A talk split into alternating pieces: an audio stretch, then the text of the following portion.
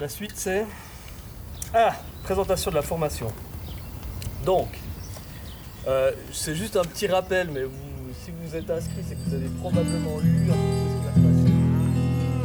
La Ferme, un podcast terre à terre pour un monde qui marche sur la tête. Parce qu'après tout, ce qui compte, ce n'est pas la taille, c'est le goût.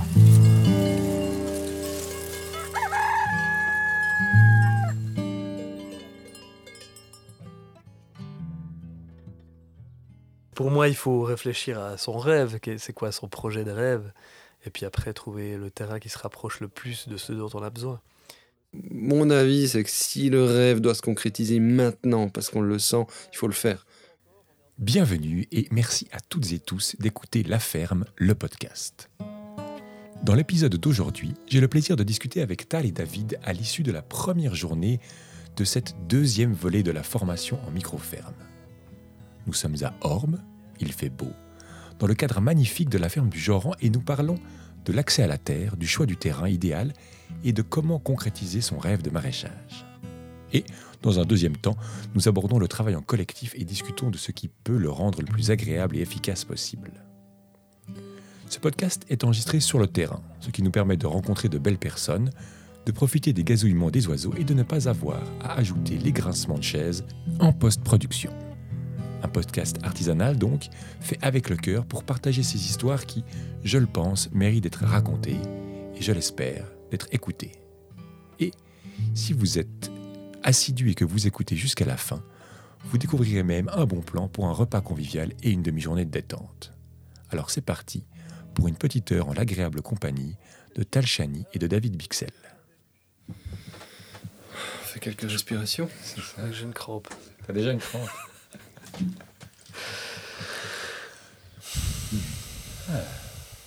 Messieurs, bienvenue à ce premier épisode de discussion à trois dans le vif du sujet. On avait déjà enregistré une sorte de menu comme ça où on a traversé tout ce qui allait être fait et là, nous y voilà. Nous sommes le 7 mai à la ferme du Joran et la première journée de formation vient de se terminer. Nouvelle volée, nouvelle énergie, nouvelle aventure et toujours vous deux avec votre euh, sourire et votre envie de transmettre qui avait euh, insufflé l'envie d'aller euh, faire des choses à d'autres.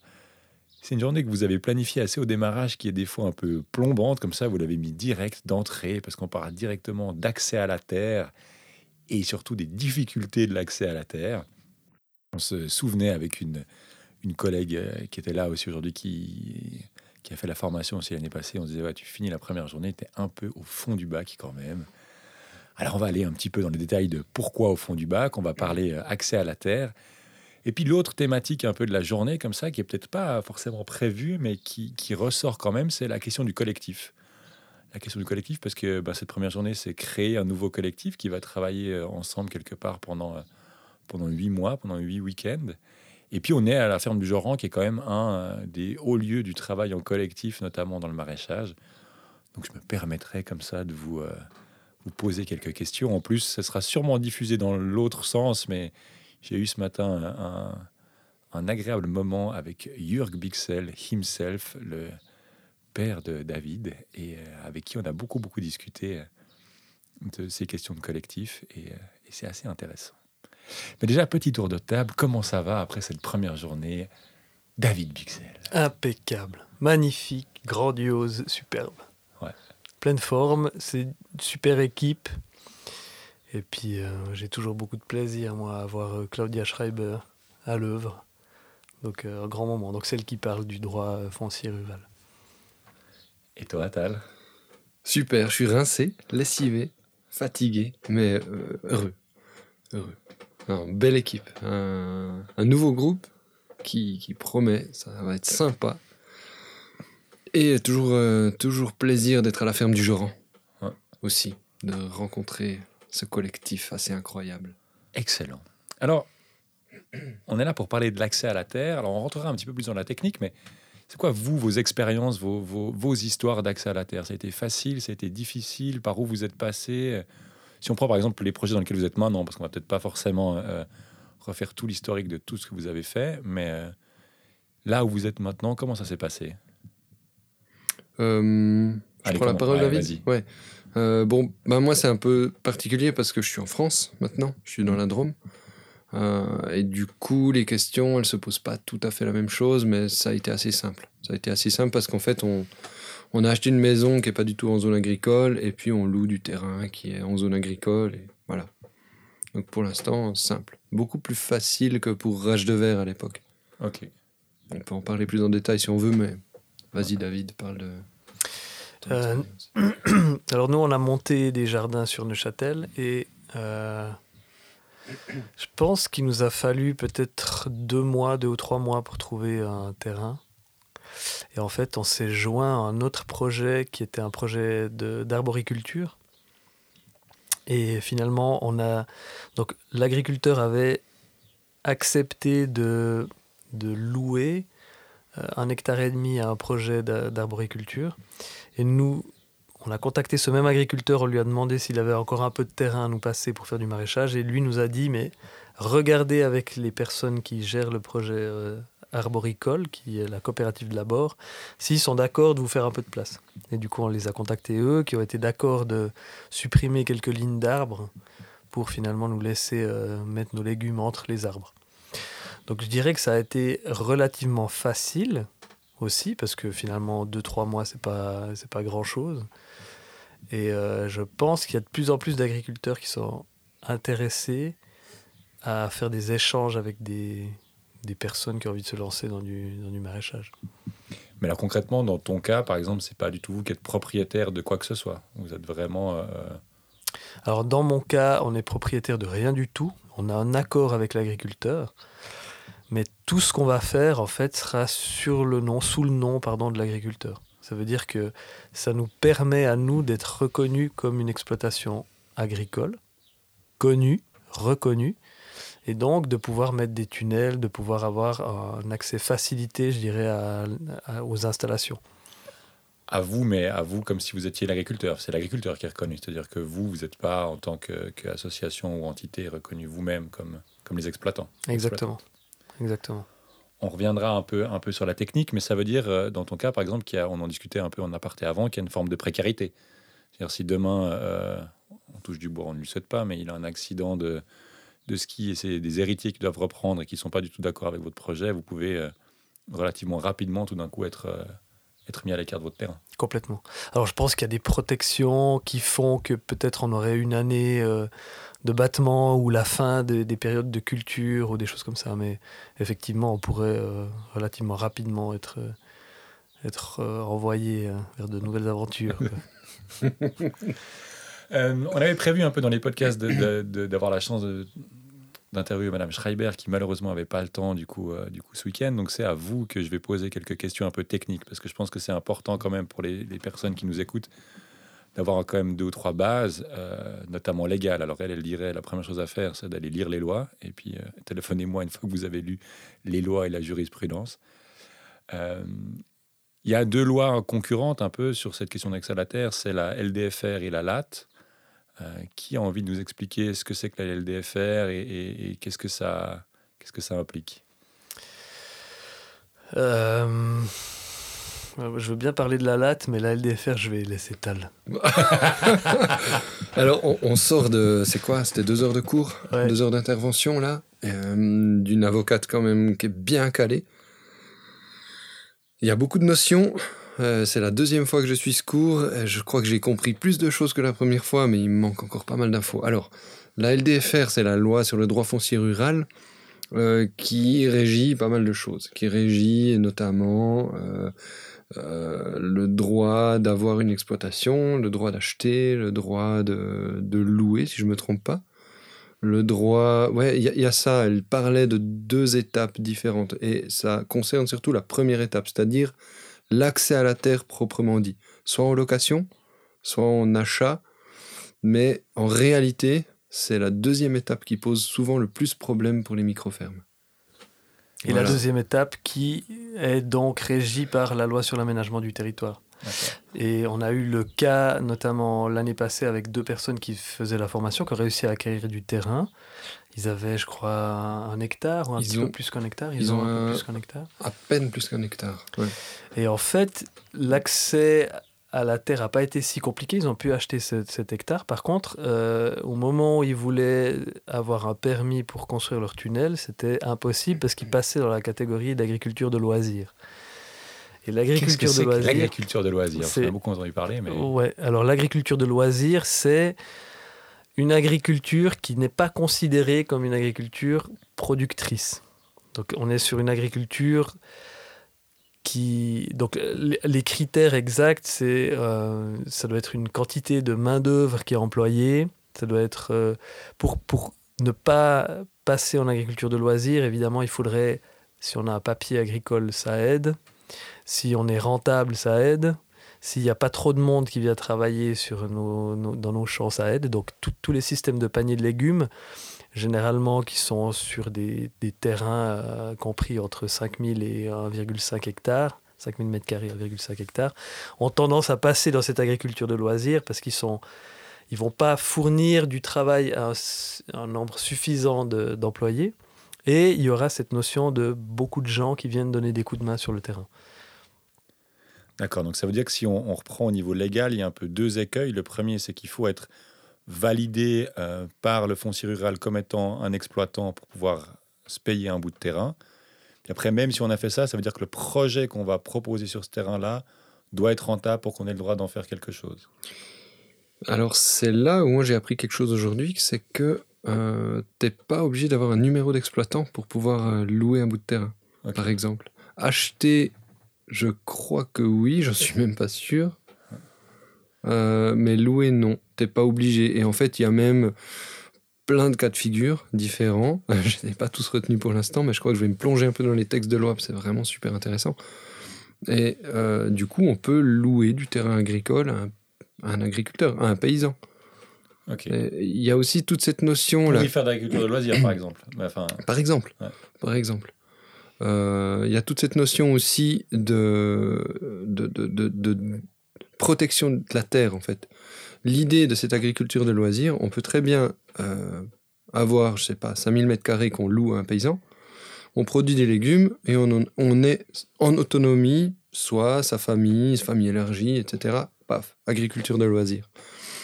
Par contre, ça peut pas devenir des jardins familiaux avec euh, des, des- des cabanes qui se construisent ou des bouts de tunnels ou des bouts de machin et euh, des plastiques qui volent au vent, etc. J'ai rien contre les jardins familiaux, Ouais. mais euh, ça peut vite être un problème si ça se généralise sur le territoire agricole.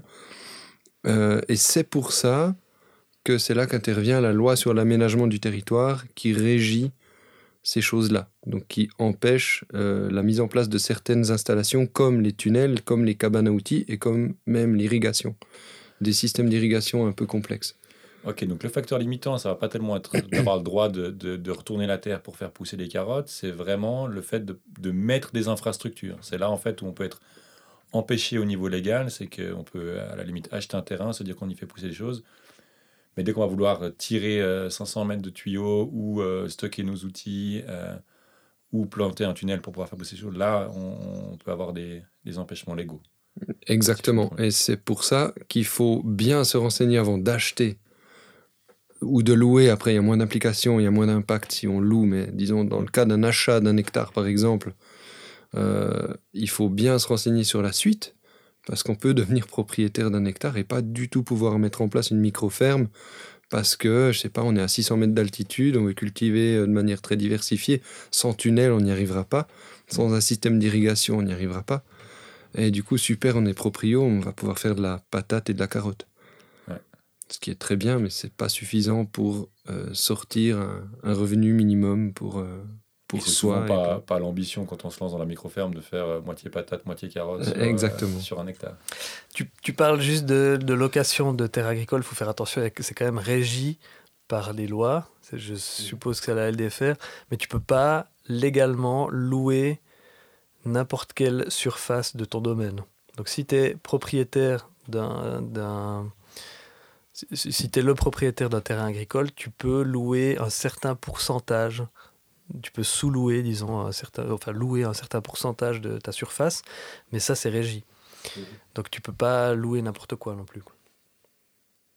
Ok, et donc euh, ce qui était un peu préconisé euh, sur la fin, c'était de trouver des, ou des paysans avec lesquels travailler ou des zones hybrides, c'est-à-dire de, de- d'avoir un bout qui est bah, ce que tu vis toi, c'est-à-dire a- acheter un bout qui est en, en habitable et puis à côté ou pas trop loin euh, l'exploitation.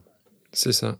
Ouais. Et puis elle parlait beaucoup de, collaboration avec les agriculteurs en place, de manière euh, entre guillemets intelligente, en tout cas euh, en bonne entente, quoi. Et que c'est vraiment super important.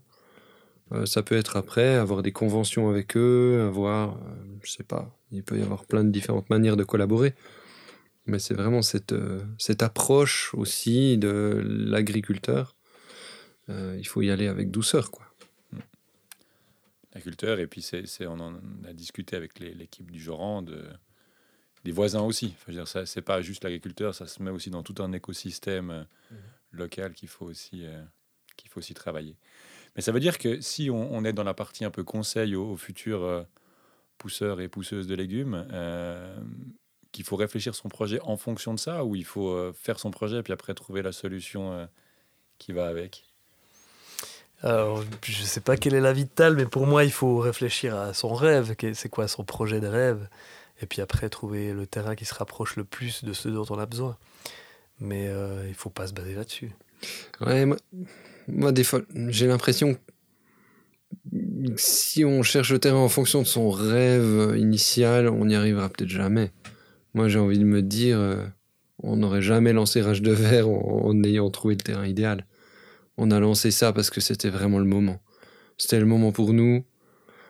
Il fallait qu'on y aille, quoi. C'est, ça pouvait plus attendre, on n'en pouvait plus, c'était ça. Du coup, quelque part, autant. Enfin, mon avis, c'est que si le rêve doit se concrétiser maintenant, parce qu'on le sent, il faut le faire. Et après, bon, on verra bien, on peut trouver des solutions par la suite pour acheter le terrain idéal, pour trouver des fonds, pour acheter une, ferme plus grande éventuellement, ou des collaborations étroites avec d'autres agriculteurs. C'est. euh, je sais pas. C'est ce que j'ai dit, mais en plus long. T'as pas tout à fait dit ça. C'est, euh, ça, pose la question aussi euh, de la temporalité des projets et puis et de la préparation et de la durée de vie des projets. Elle disait aussi à la fin, faut voir ce que vous en faites. Si vous faites un truc qui va durer 5, 10, 15 ans, il n'y a pas trop trop de questions à se poser parce que c'est pas très grave parce que même le temps que on vienne vous embêter quelque part, bah, ce sera le temps de la fin du projet et, euh, faites-vous moins de soucis. Euh, c'est quoi pour vous les, temporalités de ces projets-là? Vous vous projetez sur euh, 3 ans, sur 5 ans, sur 20 ans, sur... euh, on plante des arbres ou on plante pas d'arbres dans un projet comme ça? Ben, je, je dirais ça dépend où on se trouve. Quand Rage de Verre s'est créé, c'était des terrains très précaires prêtés par la ville, sur des contrats de prêt à usage d'une année. enfin, on pouvait être, euh, on pouvait nous demander de partir dans la- dans l'année qui venait.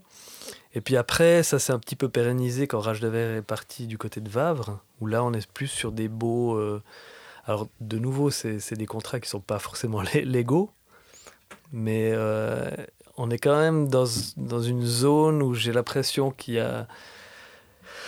La zone grise, un peu. Ouais, on est un peu dans la zone Mhm. grise. Alors qu'avant, du côté de Neuchâtel, tu savais que potentiellement un immeuble, une barre d'immeuble allait être construite euh, juste après. Donc moi, je dirais que Rage de Verre, comme, comme est actuellement, comme, comme les jardins de système B dans lesquels je travaille, on est sur. euh, je pense qu'on a peu de risques de se faire, euh, de se faire jeter et je pense qu'on est sur.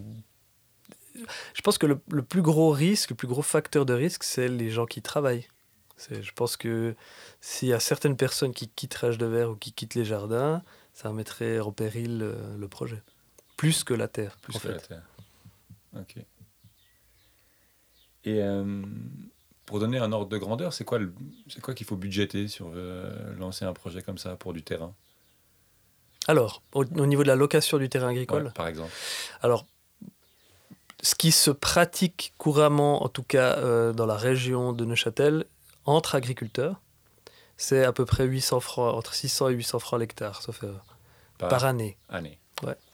Après, euh, il y a plusieurs manières de calculer. Ça, c'est vraiment le truc entre collègues. Ok, je te loue ça. Tu... Et après, il y a une autre manière de calculer qui est le manque à gagner d'une parcelle où on aurait fait du blé on aurait touché des paiements directs sur du blé, par exemple, et Mm. qu'on va louer à des jeunes qui vont faire du maraîchage. Et là, c'était un peu la méthode de calcul qu'avait euh, qu'avait mis en place euh, Martin Haute, qui est la personne qui, qui gère, euh, qui, est propri- pas- qui est fermier pour le domaine du Grand Mont-Mirail pour Rage de Verre, donc il loue à, à Rage de Verre. Et là, on était plutôt dans les 1600 francs par hectare. Et nous, à Vavre, je crois qu'on est à 1400 francs à l'hectare, quelque chose comme ça. Par année, toujours. Et après, ça dépend de la zone. Là, c'est des terres incroyables. Des terres exceptionnelles pour le maraîchage. C'est des bonnes Aussi. terres, mais on n'est pas, c'est pas encore le Zélande. hein. On n'est pas sur de la terre noire. euh. Pas- ouais. Rage de verre, c'est pas loin. Rage de verre, c'est pas loin, mais ça reste. euh, Mhm. C'est pas. Et quand on est vraiment dans des terres noires, ça peut grimper alors jusqu'à plus de 3000 francs, je crois. Ce que j'ai entendu. ouais. Toujours avec ce calcul du manque à gagner euh, potentiel. Ou non, Je là, c'est plus euh, l'offre et la demande. Là, c'est il- plus. Je pense que c'est plus l'offre et la demande. Ok. Et euh, si on reste sur la question de la terre, il faut quoi comme taille? On veut lancer un projet de micro-maraîchage. euh, je sais pas, on est, on est trois et euh, on a envie de, de à peu près en vivre. C'est pas la taille qui compte, c'est le goût. C'est ça.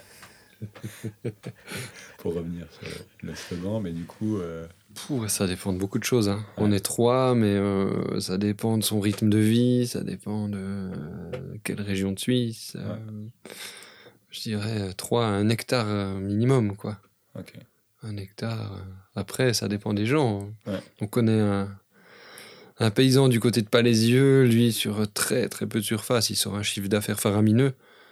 Donc, avec sa manière de cultiver, peut-être moins. Mais avec notre manière de cultiver qui peut évoluer, hein, mais euh, un hectare et demi, quoi. Bah, Un alors, hectare, demi. Ouais. Nous, on est, pour donner des chiffres, à Neuchâtel, on est sur euh, 5000 mètres carrés de terrain cultivé D'accord. Réparti Et- sur. et un plein temps, un équivalent temps plein, Ok. à plus ou moins 4000 francs par mois. Donc on Ouais. est sur à peu près 50 000 francs de rentrée, enfin de bénéfices, disons, si, si on le voit comme ça, c'est-à-dire Ouais. sans les charges. 50 000 francs euh, sur 5000 mètres carrés, à peu près. Sur 5000 mètres. Ok. Et rage de verre, on était sur un hectare et demi. À la fin où on y était, ça a augmenté maintenant, mais deux équivalents temps plein. On était quatre employés à 50%.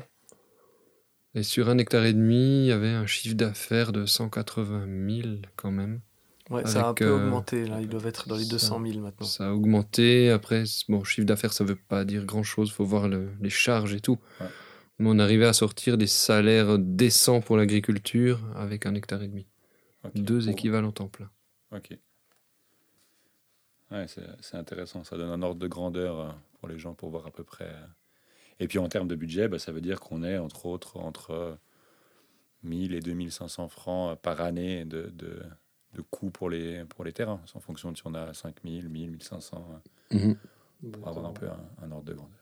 Sachant qu'on parle chaque fois là de terrains qui sont loués et puis qui, qui restent vraiment la propriété des, des gens qui, qui, qui ont l'exploitation agricole. Donc il n'y a pas du tout l'idée de- d'être soi-même exploitant. Non. Ok. Euh, on parlait de ces questions de zone grise. euh, pour avoir fait la formation l'année passée, on parle souvent des questions de est-ce qu'on triche, qu'on trichote, euh, sur, différents, je pense qu'on en reviendra. On voit aussi que, et c'était la fin de la discussion un petit peu euh, avec Madame Schreiber tout à l'heure, qui était de dire euh, ça va vraiment à, l'opposé de, la politique fédérale, quelque part, cette question des micro-fermes. La politique fédérale va plutôt vers des très grandes exploitations, très fortement mécanisées et qui dégagent de l'argent comme ça. Et puis là, on est plutôt sur des très petites, très peu mécanisées, avec beaucoup de gens qui travaillent.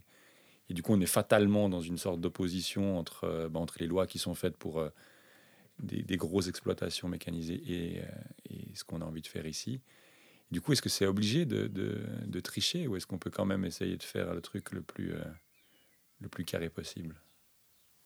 Moi, j'aimerais juste revenir sur ce que tu as dit, parce que Claudia Schreiber allait un peu plus loin encore. Elle disait que finalement, l'objectif de la politique agricole, c'est en quelque sorte d'asservir les paysans, c'est-à-dire de les rendre dépendants des, des paiements directs pour pouvoir finalement leur imposer certaines règles.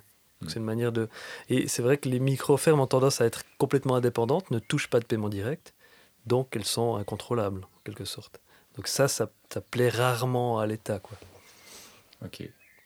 Donc ce, ce, ce nouveau modèle, non seulement il oblige d'être un peu hors les lois, mais il oblige, enfin, il, il permet quelque part quand même une certaine indépendance à, moyen long terme et de décider euh, ce qu'on fait pousser, comment on le fait pousser, et parce qu'on est euh, indépendant des paiements directs. Après, pour revenir sur ta question, est-ce que c'est possible de, de ne pas tricher? Euh, J'ai pas souvenir qu'on ait triché à Rage de Verre. Au niveau des bilans de fumure, il y, a, a, il y a des petites entourloupes, mais qui sont, qui sont pratiquées. Donc, c'est pas genre tu prends du compost pour 4 ans.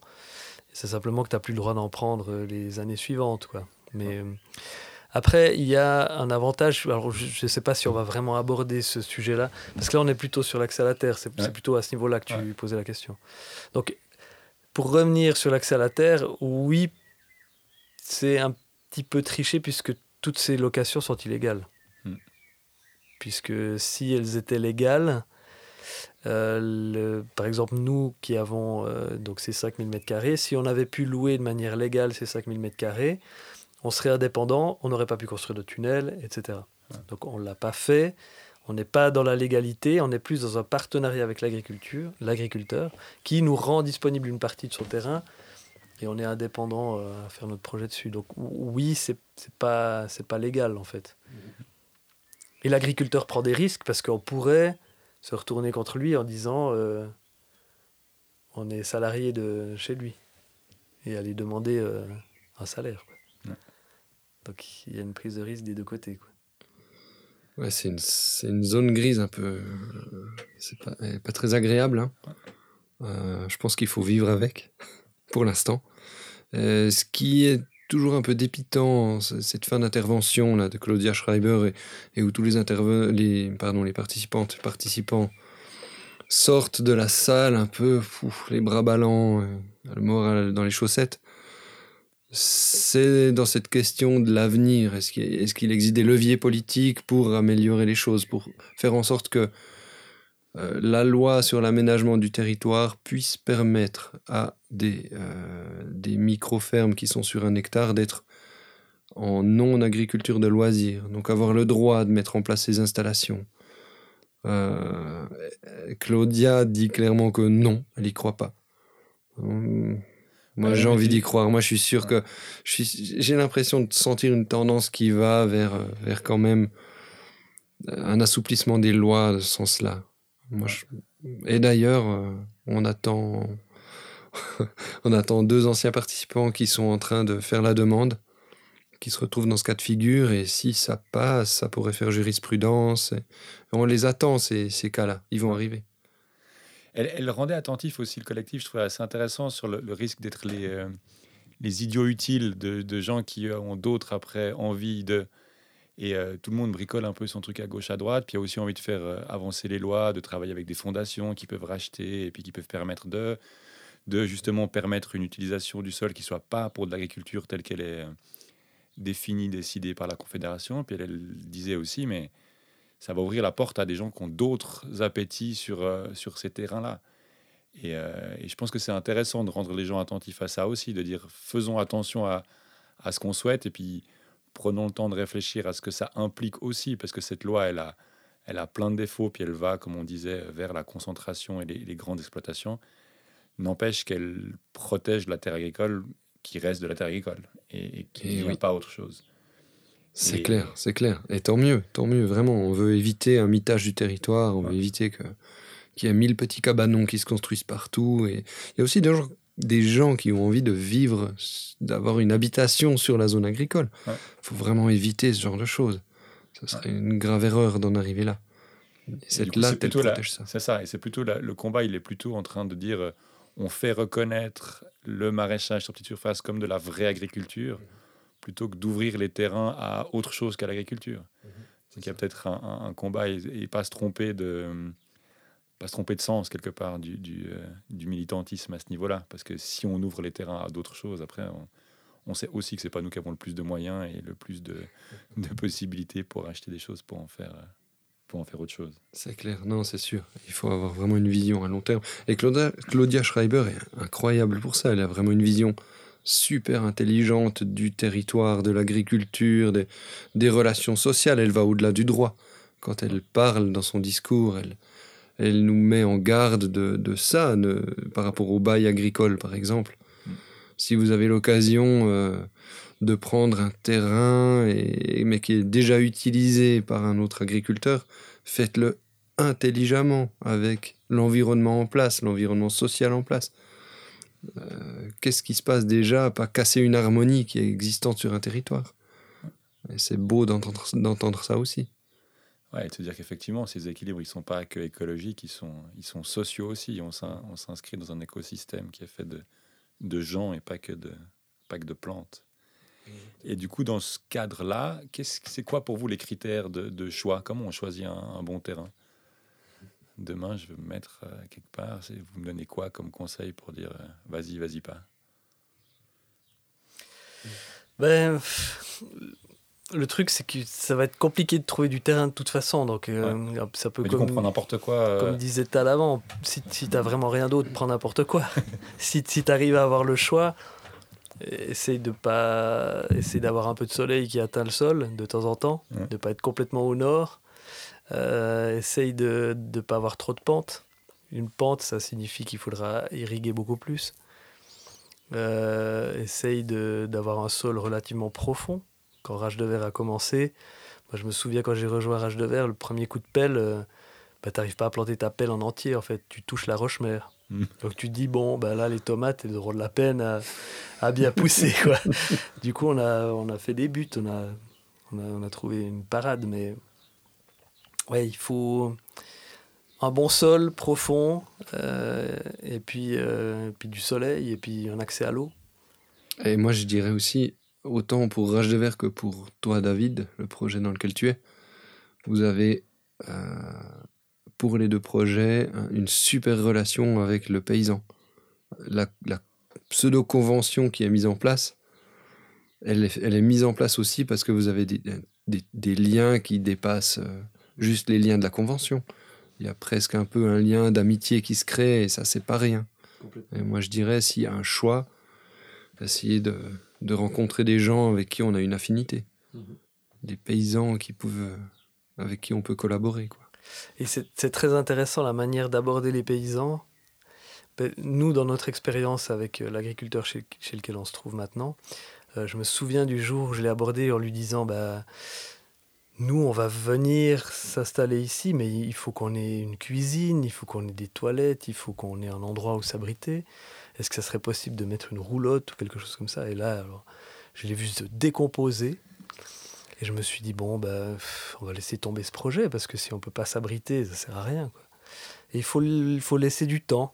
Il faut laisser du temps, ça travaille. Et c'est lui qui est revenu vers moi une dizaine de jours plus tard, qui m'a dit, euh, regarde, tu vois ce local-là? Bah, Vous pourriez faire ça là. Il faut juste sortir le fumier, nettoyer un petit peu, et on a accès maintenant à un local qui fait, euh, je sais pas, 6 mètres euh, sur 5. Quoi. Donc il, il faut voir, faut avoir, faut s'adapter au rythme de la personne avec qui on, on discute, quoi. Bon, 6 mètres sur 5, mais il y avait 1 mètre 20 de fumier, C'est qu'on ça. qu'on soit clair. Ouais. Il n'y avait pas juste trois crottes et un bout de paille par terre, il y avait quand même quelques mètres cubes de, de, de fumier à sortir. Donc il faut s'adapter, puis il faut aussi être d'accord de prendre des opportunités qui ne sont, pas, euh, qui sont pas faciles et qui sont pas Tout à forcément fait. toujours agréables. Mais il nous a offert deux ans de loyer quand même, puisqu'on a sorti le fumier, qu'on a pu utiliser dans nos cultures. Donc Ouais. à- je pense que au final, Ouais, on est gagnant, quoi. C'est, euh, on en discutait avec les, avec les collègues du Joran, et euh, de nouveau, je pense que l'épisode sera diffusé après celui-là, mais qui disaient voilà, ils ils ont pu venir ici parce que c'était une situation un peu spéciale, parce que c'est un lieu qui est en copropriété, parce que c'est. Euh, enfin, voilà, moi je sais que mon premier appartement en colocation à Nyon, j'ai pu l'avoir parce qu'il était au quatrième sans ascenseur, puis que du coup on avait 20 ans, puis que tu exclus tous les vieux, toutes les familles, tous les trucs. Alors que c'était un super appart, mais il- voilà, il fallait juste se taper les étages. euh, et je pense de rendre les gens attentifs que dans ce type de projet-là, les terrains euh, super gratuits, pas chers, euh, grands, avec le, le joli bâtiment euh, euh, qui date de 200 ans, tout retapé. euh, À Genève. À Genève, si possible. euh, bah, ils ne l'auront pas. Et il faut être d'accord de faire d'autres compromis. En termes d'implantation aussi, euh, moi j'ai vu des, différences aussi assez grandes sur justement la distance à la ville. Tu parlais de à Genève. Euh, on voit qu'à Genève, il y a pas mal d'initiatives de paniers de légumes. Sur la banlieue de Lausanne, il y en a pas mal aussi. Neuchâtel, ça se développe beaucoup. Puis moi, j'ai pu travailler dans une ferme qui est un peu plus isolée, disons un peu plus loin, où le, disons le, bassin de clientèle est moins urbain. Et puis là, il y a aussi euh, un, changement quelque part, où c'est des fois plus dur de vendre des paniers de légumes à des gens qui ont déjà des potagers ou qui ont déjà un petit peu de... Et qui, euh, voilà, juste dans, les choses aussi, je pense, à prendre en compte dans, ce truc-là. C'est relativement facile de faire du panier de légumes si tu es à côté d'une grande ville parce qu'il y a plein d'urbains qui trouvent ça super et qui ont les moyens de se les payer et pas de jardin. Si tu t'éloignes un petit peu, c'est des fois plus dur aussi. Dans le modèle économique, c'est aussi à prendre en compte. On, on aborde ce sujet au prochain module, ce qui, qui s'appelle euh, Connaître son environnement, je crois, Mhm. euh, où on parle de l'environnement social aussi, justement de l'environnement dans lequel euh, va s'inscrire la micro-ferme. Effectivement, il y a des choix hyper importants à faire au début. Socio-économique, même l'environnement, parce que Ouais, ouais. tu peux être dans une région où les gens n'ont pas les moyens de, de payer peut-être un légume un peu plus cher. Euh, ju- juste pour revenir sur l'accès à la terre, moi j'ai été contacté à plusieurs reprises par des agriculteurs qui souhaitent mettre à disposition du terrain. Et euh, là encore récemment, il y a une semaine, on me parlait d'un d'un projet éventuellement sur Vevey avec, euh, avec du terrain disponible, sur Morges pareil. Donc j'ai l'impression qu'il y a beaucoup de collectivités aujourd'hui ou de communes qui sont prêtes à mettre des terrains à disposition.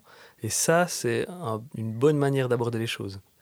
Euh, Il y a un projet aussi du côté de, de Lausanne où une grande entreprise qui finalement avait un- une prairie euh, devant, euh, devant les bureaux ou devant plutôt le site de production a accepté qu'il y ait des jeunes qui viennent faire des paniers de légumes pour autant que ce soit des paniers qui soient distribués en priorité sauf erreur aux employés. Hmm. Donc il y, a des- il y a, il y a pas mal de, de possibilités de ce genre-là. Ça veut dire aussi de, sortir un peu de la, vision traditionnelle de la ferme qui est toute seule euh, au milieu de la campagne euh, avec le bâtiment, mais qui est un bout de champ, euh, parfois même en pleine ville. J'ai vu qu'à Bernay aussi, ils étaient en train de, dans- sur le canton de Genève, de regarder à côté du bâtiment communal pour faire un truc sur deux hectares, je crois aussi. Donc effectivement, ça se développe à ce niveau-là. On va passer maintenant un peu à la deuxième partie qui est, plus sur la question du, euh, collectif. Euh, et euh, et peut-être justement de se dire aussi ces, demandes de paysans, ces ouvertures de paysans, peut-être est-ce qu'il n'y a pas aussi ça, cette envie de, de sortir de la solitude, d'être tout seul sur son immense exploitation de, de, de 100 hectares sur son tracteur, puis de se dire, ok, moi, je serais assez content en fait d'avoir d'autres gens qui viennent travailler la terre sur, sur mon terrain. Et est-ce que c'est un projet qu'on peut mener tout seul? Est-ce que vous en connaissez beaucoup des gens qui, qui commencent des micro-fermes et qui travaillent seuls? C'est vrai que la plupart de ces projets, ils sont montés en association ou coopérative et c'est généralement un collectif qui, qui les gère. Euh, Il y a deux participants de l'année passée, euh, Nico et Alberto, qui eux sont, sont montés en société en non collectif, c'est juste? Je crois.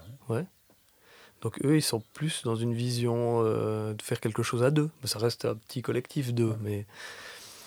Donc euh, effectivement, moi, je, je connais plutôt des, des initiatives où il y a plusieurs personnes aussi parce que j'ai l'impression que c'est beaucoup des néo-ruraux et que on s'est quand même bien habitué aux vacances, au fait de pas forcément faire ça tout le temps. Et je pense que le collectif permet ça. Moi, par exemple, je travaille trois jours par semaine dans les champs. Euh, si j'étais seul, parce que c'est un équivalent temps plein, on pourrait estimer que je pourrais faire le travail tout seul, bah, je serais tout le temps dans les champs tout seul. Quoi. Et c'est pas du tout la vision de projet que, que, j'ai moi. Mais l'agriculteur qui nous loue le terrain, lui, est seul. Et effectivement, il, il est très content d'avoir des gens sur son terrain et de rencontrer d'autres personnes. quoi. Donc il y a la rencontre, puis il y a le fait qu'effectivement, si on veut pouvoir euh, pas travailler tout le temps et de temps en temps partir en vacances, en fait, c'est une obligation d'être euh, d'être à plusieurs. Et du coup, comment on fait pour que ça fonctionne? Parce qu'alors, euh, un tracteur, on sait comment à peu près on le répare, mais un, un collectif, c'est quoi les c'est quoi les outils qu'il faut pour le pour le faire tourner dans vos expériences? Faut un bon chef, quoi. Ouais, il y a mille, il y a mille possibilités, je pense, hein, de, de structuration Ouais, mais du collectif. Dans, mais- dans ce que vous, vous avez vécu, puis dans ce que vous avez vécu de plus, euh, de plus agréable et de plus euh, performant, quelque part, c'est que vous avez un conseil demain à donner à un petit groupe qui se met, c'est quoi? J'ai pas trop de conseils à donner, mais dans ce qui a le plus marché pour moi, c'était quand on était à Rage de Verre à 4. 4 jardiniers, on va dire, parce qu'après, au-delà du, des jardiniers, il y a les bénévoles, les stagiaires, les, les mangeurs de légumes, les consommateurs qui viennent euh, travailler au champ, il y a le comité, etc. Mais euh, au quotidien, on est quand même les quatre jardiniers à porter le projet, à gérer ça. Et euh, on avait une, euh, comment, un fonctionnement complètement horizontal. Il fa- il y avait pas, il y avait pas de hiérarchie, il y avait pas de chef. Il y avait... Du coup, on, avait dû, on a dû trouver un mode de, de, de communication qui nous permet de se passer l'info tout le temps, de, voilà, et de fonctionner ensemble. Quoi. Alors moi, je rebondirais sur ce que tu dis, puis je dirais que le moment pour moi où Rage de Verre fonctionnait le mieux, on était trois. Oui, c'est vrai. Ouais, ouais. Et on était trois à avoir une vision absolument égale de ce qu'on voulait atteindre. Et on était les trois à être ultra indépendants, dans le sens où on n'a jamais pris cette position du salarié qui, qui trouve qu'il travaille trop, qui trouve qu'il n'a pas assez de, de vacances ou des choses comme ça. On, on avait un objectif qui était de livrer les plus beaux paniers de légumes possibles. Et puis on faisait tout pour atteindre cet objectif dans la joie en plus, parce que c'était important pour nous trois. Et donc je pense que c'était vraiment la vision commune et la connaissance de la vision des autres. On était hyper transparent sur ce qu'on voulait atteindre. Et pour moi, ça, c'était c'était vraiment le truc qui fait que il n'y avait jamais rien qui était caché dans les objectifs des autres. Et après, c'était super intéressant parce qu'on est quand même les trois relativement différents. Enfin, surtout le troisième était plus différent que nous deux, j'ai envie de dire. Ouais, mais quand même, nous deux, on est très différents aussi. Et, Je suis un peu meilleur que toi. Mais il y avait une entente qui était extraordinaire. C'était un- Ouais. c'était vraiment. C'était presque de l'euphorie pour moi. C'était vraiment- fois. Puis on s'écoutait beaucoup aussi. On, on voyait bien où était le. dans- alors dans l'objectif, on était raccord, mais dans la manière d'y arriver, on n'était pas forcément raccord. On fonctionnait pas du tout pareil. Et on, on connaissait un petit peu les besoins de chacun aussi. Et on les a posés hein, au début. On a aussi posé, voilà, moi, mes besoins pour me sentir bien, c'est ça. Euh, et d'écouter ses besoins, les besoins des autres et de les respecter, c'est voilà, c'est ce qui a fait que ça a marché, quoi. Moi, dans le projet dans lequel je travaille actuellement, il y a un truc que j'adore. C'est que quand Madeleine va préparer des fenouilles, elle va les préparer à sa manière. On va les vendre. Ils auront des fans qui feront euh, 50 cm de long. Quand moi, je prépare des fenouilles, je coupe les fans. Et je trouve génial que les fenouilles n'aient pas toujours la même gueule, en fait. Que ce soit la personne qui récolte qui décide comment elle veut présenter ses fenouilles. Ça, c'est un truc que je trouve super important et super sympa, en plus. On a exactement la même chose avec Carole, ma compagne. Donc nous, on n'est pas en, co- enfin, on est en collectif familial, si on veut, quoi. Et c'est pareil, on a des rythmes différents, des fonctionnements différents, des manières de préparer les choses différentes. Carole, par exemple, pour elle, c'est impensable d'avoir du gaspillage. Moi, je suis prêt à sacrifier une bande de carottes s'il faut la sacrifier, je le ferai. Elle, c'est pas possible. Elle va appeler tout le monde et faire un désherbage massif ou voilà, je sais pas. Si- S'il y a des surplus, elle appellera la terre entière pour que ces surplus soient redistribués. Moi, je m'en. Voilà. S'il y a des surplus, c'est retour à la terre, quoi. Et pareil pour les fenouilles, quoi. C'est excellent. Mais du coup, on se respecte dans nos besoins mutuels et je pense que c'est là où on arrive à se trouver et à fonctionner ensemble. Se mettre d'accord sur, euh, sur pourquoi on est là, sur le sens de l'histoire, et après euh, accepter une variabilité assez grande sur, sur certains autres euh, points. Mhm. Mhm. Et, euh, et ça revient sur un truc que, que j'ai discuté ce matin avec Jörg, du, du lâcher prise, c'est-à-dire d'être capable de, de dire ok, ça c'est pas grave, c'est pas grave si le fenouil il part euh, pas comme je l'aurais fait moi, c'est pas grave si si ça tout d'un coup on doit appeler les voisins pour désherber des carottes à la frontale à 23h30, euh, ok, faisons-le. Et puis, euh, mais c'est pas évident. Qu'est-ce que comment vous faites pour accepter ça? Parce que c'est pas toujours facile. On se dit mais attends, euh, attends ces fenouilles, ça, ça le fait pas, c'est ça va pas, on peut pas, il peut pas avoir cette tronche là, c'est c'est pas crédible. Comment tu fais pour dire ok, tout va bien, c'est des fenouilles ouais, je sais pas. C'est c'est une bonne question. Je, moi, je vois un côté, euh, je vois de la poésie là derrière. Le côté, euh, chacun apporte un peu son truc, puis c'est pas toujours pareil, quoi. Puis ça, ça moi, il y a un côté qui me plaît là-dedans. Après, euh, je pense que là, je, je l'idéalise un petit peu. Peut-être que des fois, j'arrive en disant, ou, ou, qui c'est qui a fait ça? Et puis, je sais pas. Mais je pense que c'est un travail aussi de laisser la place aux autres. hein. C'est... Moi, je suis quelqu'un qui prend pas mal de place et j'essaie de travailler là-dessus. On l'a- Tu me diras si ça va mieux cette année. Oui, patron. C'est ça. Ah, si c'est une demande, je te le dirai volontiers. Euh, on parlait aussi de la question de l'énergie. C'est vrai que c'est quand même pas la même chose de, de démarrer un projet et puis de le faire durer. On parlait ce matin un peu euh, au café de comment, euh, comment on dure dans des projets en étant euh, toujours aussi enthousiaste, toujours aussi content d'être là. Euh, on parlait avant de Rage de Verre qui était un peu sur le démarrage de ce que je comprends. C'est-à-dire on était au début, on comptait pas les heures, euh, Mhm.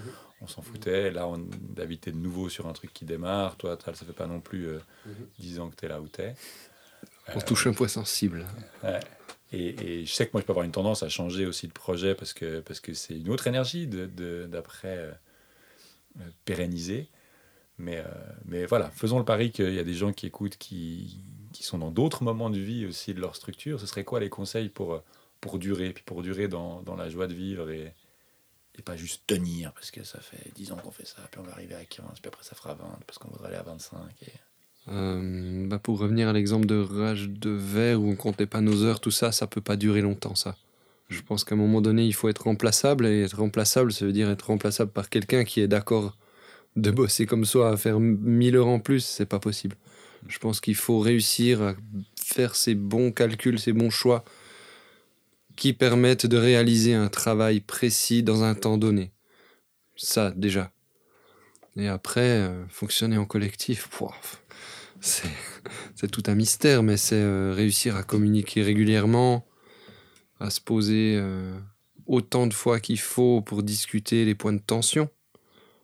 Euh, tu parlais de collectif à deux, David, même déjà à deux, je pense que il y a des points de friction, quoi, il faut en parler. Tu parlais des fenouilles. Euh, moi, ça me dérangerait pas non plus les fenouilles, mais par exemple, il y a d'autres points sur lesquels, euh, par rapport à éviter le gaspillage, tout ça, ça peut prendre plus de temps pour faire les choses. Euh, parce qu'il faut plus trier certaines carottes, certains radis, certains trucs. Ça prend du temps, ça met de la tension. De mon côté, je vois, euh, Ah, mais quelle perte de temps, il faut, il faut avancer, là, il y a tout qui s'enherbe et tout. Et je sens que j'ai une tension qui monte et j'ai suffisamment confiance en la personne qui est en face pour aller lui en parler et lui dire ça, ça me tend, je suis désolé, ça me tend, euh, il y a tout ça à faire, toi tu perds tout ton temps à, trier tes carottes, euh, ça va pas. Et là, euh, voilà, on atteint les limites personnelles de chacun et puis on en discute. Et au bout d'un moment, on en discute et peut-être qu'on trouvera pas une solution le jour même, mais le lendemain, le surlendemain, dans une semaine. Et je pense que c'est peut-être ça la manière de durer, en tout cas en collectif, c'est de, discuter au maximum. Puis après, des fois, ça marche pas, quoi. Des fois, je pense qu'un collectif doit, euh, divorcer. Et ça nous est arrivé aussi. Ça a été très, très douloureux. Euh, de tous les côtés, je pense. Mais euh, en tout cas, nous, ça nous a laissé des marques. Et, et voilà, mais il faut continuer avec la joie dans les collectifs suivants, avec les personnes suivantes. Et je pense garder cette candeur, Mm. quand même. Mais comment durer à long terme? Je sais pas, on n'est peut-être pas les bonnes personnes, en fait, pour répondre à ça. non? Je, ouais, je sais pas. Euh, mais je partage tout ce que tu as dit. C'est... Pour moi, c'est aussi l'énergie que, tu, l'énergie que tu vas investir dans le projet. Et tu parlais de joie, mais c'est vrai que dès le moment où la joie, elle est plus trop là, moi j'ai tendance à plus trop être là non plus. Et je me rappelle, tu parles du. du je, pense que tu parles un peu de la séparation qu'il y a eu à Rage de Verre. Il y a eu toute une période où je pense que nous, avec euh, le troisième, on avait accepté la séparation, toi pas encore. Et nous, on travaillait à Serrières et on n'allait plus à Pierrabo pratiquement. Et c'était toi qui travaillais toujours avec le quatrième élément. euh. Je sais pas si tu croyais encore ou je sais pas pourquoi. Ou parce que c'était trop dur de s'en séparer. Comment on fait une, une bonne séparation? Hmm, bah, Nous, on n'a pas réussi, en l'occurrence. Mais euh, Alors, Je du coup, pas. c'est, alors, si je repose la question différemment, c'est, c'est qu'est-ce qui vous aurait manqué pour faire une, une- une meilleure séparation? Parce que, effectivement, vous le dites, hein, dans, la vie des groupes, ça arrivera toujours. Il y, aura toujours un moment donné où on ne sera pas tous d'accord. Il y a toujours un moment donné où il faut ou soi-même prendre la décision de partir, ou en collectif prendre la décision de, de demander à quelqu'un de, partir. Et, euh, Et je pense que des fois, on, on met beaucoup d'énergie ou disons, on, on conscientise le fait de comment on accueille. Et encore, on pourrait en reparler parce que c'est pas toujours euh, bien fait non plus. Mais comment on, se sépare bien dans un collectif? Et comment ça laisse pas de traces justement qui sont après ou en soi dans le, projet d'après ou même des fois dans l'inconscient collectif du groupe parce que parce que ça reste là? Alors, moi, j'ai- j'ai quelque chose qui m'a plu dans ce qu'a dit euh, David Dreyer, qui est venu parler de gouvernance partagée l'année passée. C'était finalement parler de la séparation au moment où ça va bien. C'est-à-dire, on monte un collectif et là, on met tout de suite sur le tapis qu'est-ce qu'on fait au moment où on voudra se séparer de quelqu'un? Comment on le fait? Et on se met d'accord sur la manière et on écoute chacun qui s'exprime sur comment euh, il pourrait envisager qu'on lui dise qu'il doit partir, par exemple. Et ça, ça serait quelque chose d'intéressant, je pense. Parce que, pour revenir à, ce qui s'est passé à Rage de Verre, on a, on a entrepris quelque chose avec quelqu'un, on a fait des séances de médiation. Est-ce que c'était pas la bonne manière de faire? Je sais pas, mais ça n'a pas permis de- d'avoir une séparation en douceur, en tout cas. Je sais pas ce que tu en penses. Non, non, c'est sûr. Mais je- ouais. Mais on, on était tout neuf. Hein. On- je- Moi, c'était la première fois que ça explosait à ce point-là avec quelqu'un, même dans ma vie, je dirais. Et euh, je sais pas, je pense par la suite, euh, on s'enrichit de ces expériences et on, et on anticipe un peu mieux, quoi. Sans avoir peur, hein. Mais effectivement, dans le prochain collectif, bam, on, en parle à l'avance. Euh, tout peut se passer, on le sait, on est des humains. Et du coup, ben oui, comment on va se séparer sans s'en vouloir, sans euh, que ça nous laisse des cicatrices et tout. Et c'est là tout l'enjeu. Moi, j'ai pas encore beaucoup d'outils pour ça, à part en discuter ouvertement, tout ça, mais il existe vraiment des méthodes, des techniques euh, dont justement David Dreyer nous a parlé. Et je pense que Jürg, ton papa, il connaît bien toutes ces choses-là. Et lui-même le dit, il faut se faire accompagner absolument pour, ce, pour ces choses-là. Et je suis d'accord avec lui. Ouais, on, a- on en a pas seulement discuté, j'encourage tous les gens à, à écouter cet épisode-là, qui est, en tout cas pour moi, une discussion assez, assez passionnante. Mais je trouve intéressant de le remettre aussi dans, de vous poser la question aussi dans vos pratiques, comment, euh, comment on fait. Et même si c'est pour, euh, pour euh, terminer sur le fait de dire on ne sait pas encore très bien, c'est juste de conscientiser, puisqu'on est dans cette euh, volonté de, de donner aussi un peu les outils à des gens qui sont intéressés par ces projets pour pouvoir les concrétiser juste que les gens aient en tête que ça aussi, ça existe. Et je pense que s'il y a un truc qui ressort de ce que vous dites, c'est que ça prend du temps et puis qu'il faut le prendre. Le, le temps de la discussion, le temps de, de poser les choses, puis le temps aussi d'écouter ce que l'autre a, a à dire. Parce que des fois, quand on est un peu le nez dans le guidon, euh, on a déjà de la peine à dire ce qui nous, euh, ce qui nous chatouille. Mais alors en plus, entendre quelqu'un qui nous dit ce qui le ou la là, ça devient carrément, difficile. Ça prend du temps. Euh, un collectif, ça prend du temps. Ça s'organise, ça, discute, ça parle. Ça, c'est hyper important de prendre ce temps-là. Et par ailleurs, je rebondis sur ce temps. Là, euh, le collectif du Joran sont en train de refaire un toit.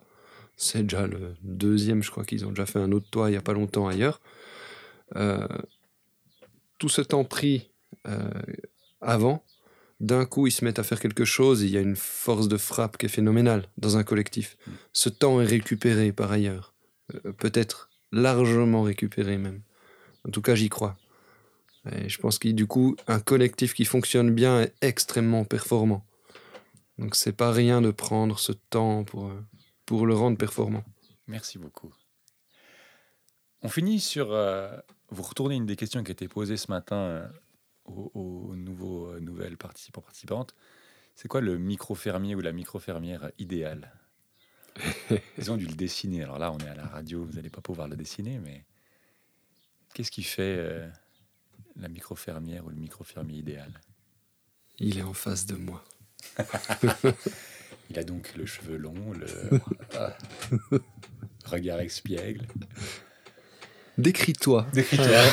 Parle-nous un peu de toi, Valide. Euh, Qu'est-ce qui fait de toi le micro-fermier idéal Alors, euh, bah, 1m74, euh, cheveux longs.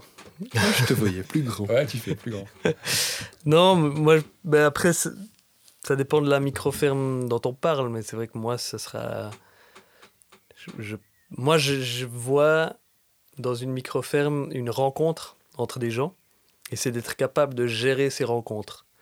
Et quand je dis gérer ces rencontres, c'est gérer, c'est peut-être pas le bon terme. Accompagner, je, sais pas, mais le- le côté de savoir accueillir, pour moi, c'est super important. Quand tu, que tu débarques chez nous, c'est sûr que tu auras ta place pour manger à midi. C'est sûr que tu seras le bienvenu, que tu peux être là dans un hamac, tu peux rester tout l'après-midi si tu veux, tu n'as pas besoin de travailler, mais tu, tu vas faire partie de quelque chose quand tu viens. Tu, tu es là et on va te le faire sentir. Ça, pour moi, c'est très très important. Euh, c'est aussi accompagner les gens qui veulent venir t'aider dans le choix de la tâche que tu vas leur donner. Une tâche qui soit adaptée à leur personnalité, à leurs besoins, à leurs envies. Et euh, ben ça, je pense que c'est une compétence que j'ai développée à Rage de Verre aussi, de voir des gens qui, qui viennent plein de bonne volonté. Et en fait, euh, ben le désherbage, c'est pas, c'est pas la, la- la meilleure tâche à donner à tout le monde. Quoi. Les haricots haram, par contre, ça, ça marche. si jamais. C'est le petit tips, Le petit tips, la récolte de haricots arabes. la récolte de haricots haram. Et pour toi? Je sais pas. J'ai envie de te répondre comme l'autre fois, c'est la question piège.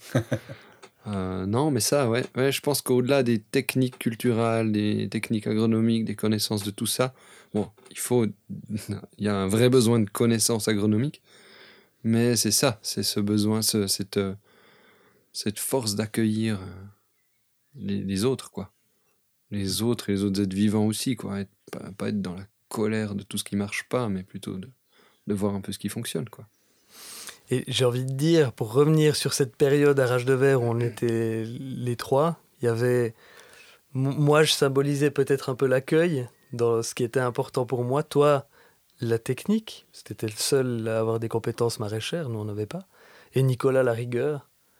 Et je pense que c'est ça aussi qui faisait notre force, c'est qu'on avait les trois quelque chose euh, de différent, mais qui mettait bien en valeur le projet. Qu'est-ce que tu parles bien C'est moi. Magnifique. Donc on saura si jamais on veut un repas gratos puis glander un après-midi dans un hamac, on peut dans les jardins de système. Chiche, on y va. Ouais, moi je pense que j'étais justement en train de dire, je crois que c'est exactement ça qu'il me faut dans ma vie là tout de suite. C'est un bon repas et un après-midi de sieste dans un hamac. Avec David Donc, qui te euh, prend dans ses bras. Et, et regarder David travailler. Et ça, je pense que c'est une expérience que je vais essayer de vivre prochainement parce qu'elle me fait, me fait très envie. s'il te plaît. Ça. Bon, bah, je pense qu'on a fait un joli tour d'horizon à la fois de comment accéder à la Terre, qu'est-ce qu'il faut se poser comme question, quelle taille, quel budget, euh, et, euh, quelles sont les différentes étapes pour y arriver, et aussi quelques petites euh, euh, incursions dans le monde du collectif, et de se rendre compte que, et à la fois dans ce que vous racontez, et dans ce que vous dites sur la, la microferme idéale, ben, il y, a, y a du collectif, il y a la quasi-impossibilité de faire un truc comme ça tout seul et d'avoir l'ensemble des compétences et que ça s'inscrit dans un, dans un groupe et dans un environnement. Et on y reviendra au prochain module, si je ne me trompe pas, sur la question de dans quel environnement ça s'inscrit. Mm. On se réjouit. David, Nous aussi. Tal, merci beaucoup Merci à toi, Thomas. Merci Thomas. et à très bientôt. À bientôt. À bientôt.